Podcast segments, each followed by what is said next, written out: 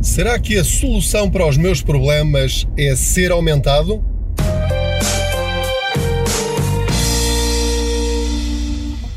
Olá, eu sou o Pedro Anderson, jornalista especializado em finanças pessoais e aproveito aqui as minhas viagens de carro para fazer de conta que você vai aqui sentado ao meu lado a fazer-me companhia durante os meus percursos para falarmos sobre dinheiro e como podemos ter mais algum dinheiro na carteira ao fim de cada mês.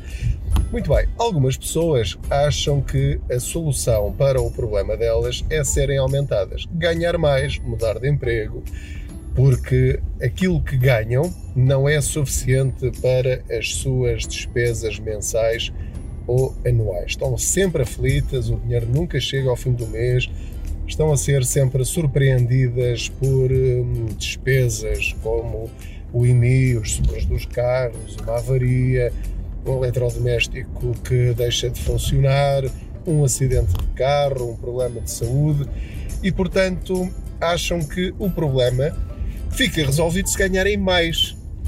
Ora, aquilo que eu lhe quero mostrar hoje, nesta nossa breve conversa, é que isso é uma ilusão não será uma ilusão completa na medida em que, entrando mais dinheiro em sua casa, naturalmente que algumas dessas suas necessidades ficarão imediatamente satisfeitas.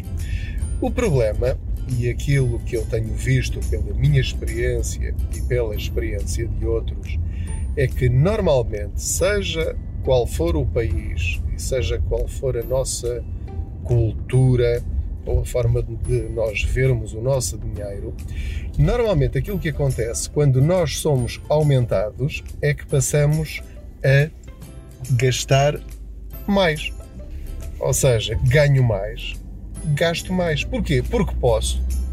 Então, o ponto-chave da minha conversa consigo hoje é o que interessa para ter uma vida financeiramente saudável não é quanto você ganha, mas sim quanto você gasta. Esse é o ponto. E nisso normalmente as pessoas não costumam pensar. Por é que é tão importante nós controlarmos os gastos em vez de aumentarmos as nossas receitas? Por uma razão muito simples. Vamos imaginar uma pessoa que ganha 3 mil euros por mês. Aquilo que acontece, se eu ganhar 3 mil euros por mês, é que eu vou comprar um carro não de 3 mil euros usado, mas sim um carro novo em que a prestação será se calhar de 500 ou 600 euros. Com as despesas respectivas de manutenção, que é muito mais cara, seguros que são muito mais caros, eh, o IUC que é muito mais caro, provavelmente é um carro mais potente, portanto gasta mais combustível, a despesa aumenta.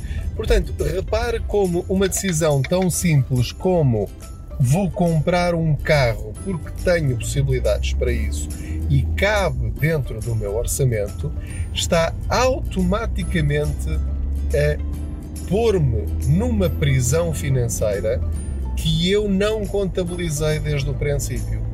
Eu estou imediatamente a sufocar-me, não pela prestação em si, mas por tudo à volta. Outro exemplo simples: se eu ganhar 3 mil euros por mês, aquilo que eu vou fazer é comprar uma casa, se calhar de 300 mil ou 400 mil euros. Porquê? Porque eu posso suportar essa prestação.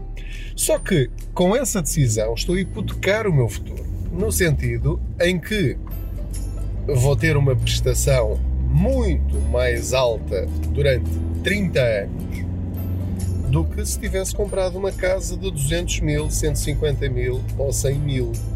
Para além de que vou pagar muito mais de IMI Provavelmente uh, vou ter de comprar mais mobiliário, vou ter de gastar mais em manutenção dessa casa.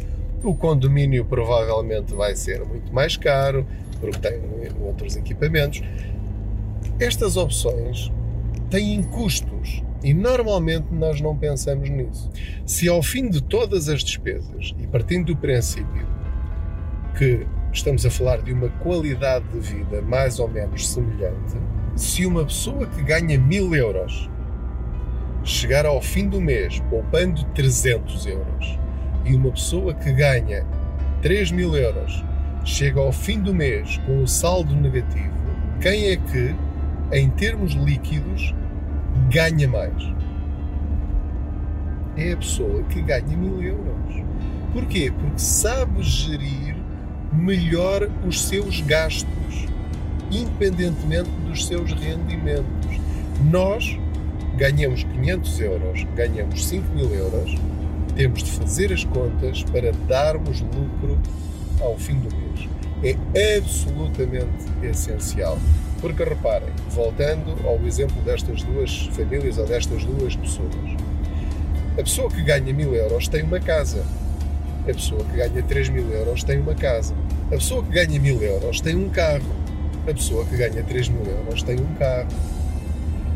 Portanto, em termos de qualidade de vida e partindo do princípio que a casa que ambos têm é suficiente para as suas necessidades e uh, não, enfim, não, não sofre por não ter a outra casa que gostaria de ter, se uma pessoa estiver na disposição de simplesmente levar uma vida equilibrada, isso permite-lhe depois pegar naqueles 300 euros por mês que lhe sobram e investir investir de várias maneiras. Investir não é só a bolsa, não é só investimentos arriscados.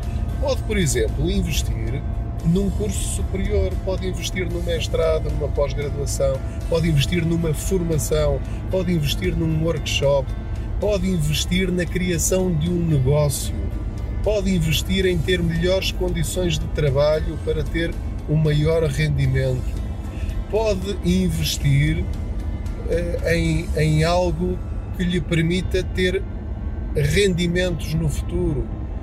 Pode investir sim também em produtos financeiros sem capital garantido que rendem muito mais do que ter o dinheiro na conta.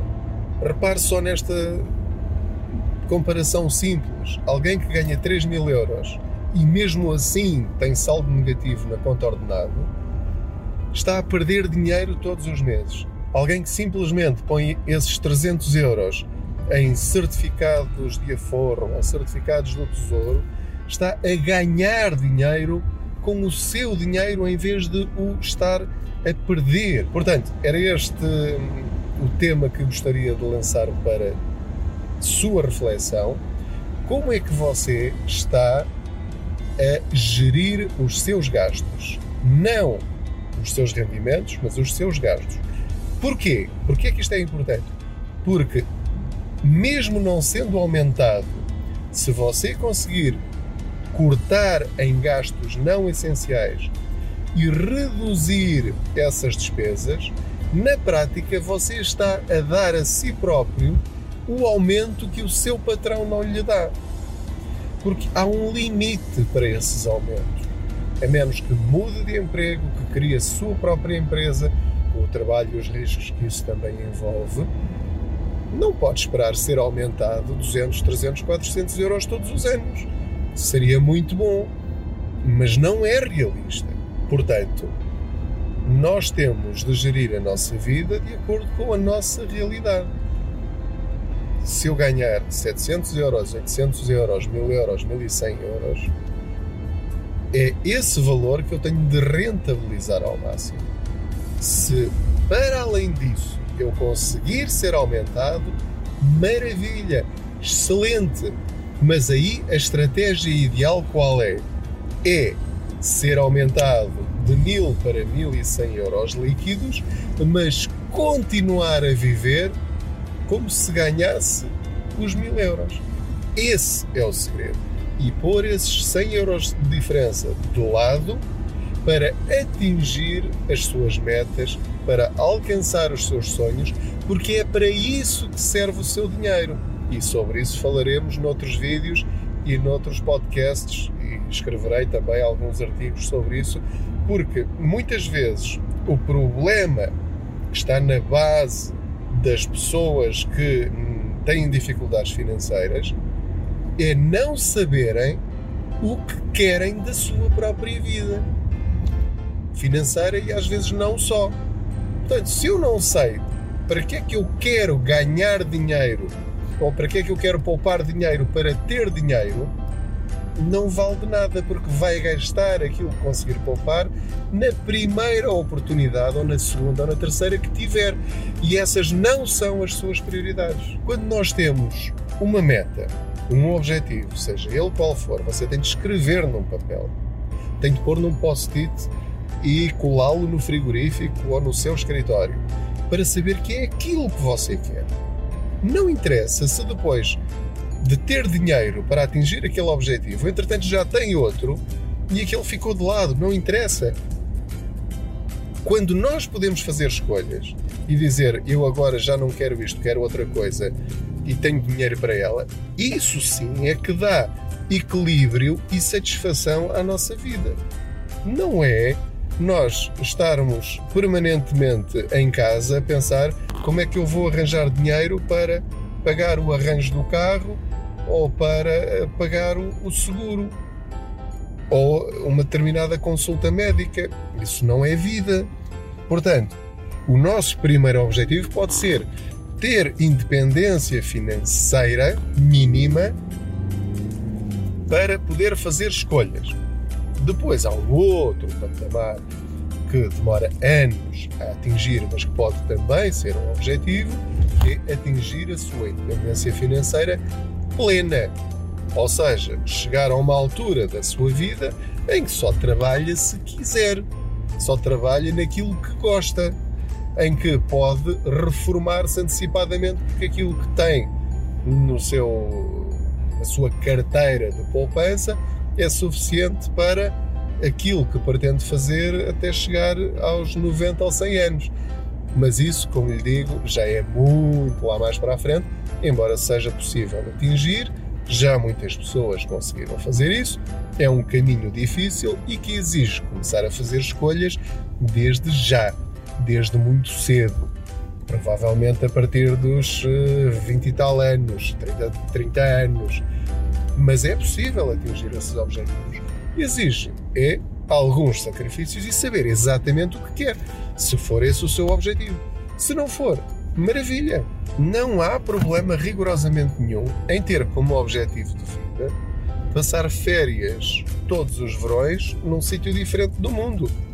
Nada contra, mas se esse é o seu objetivo, trabalhe para ele para que não tenha de se endividar para atingir esses seus alvos. Esse é o ponto. Como é que fazemos isso? Voltamos ao princípio, controlando os gastos em vez de tentar pôr o nosso foco nos rendimentos. Porque essa é a parte difícil. A parte que está nas nossas mãos é a dos gastos.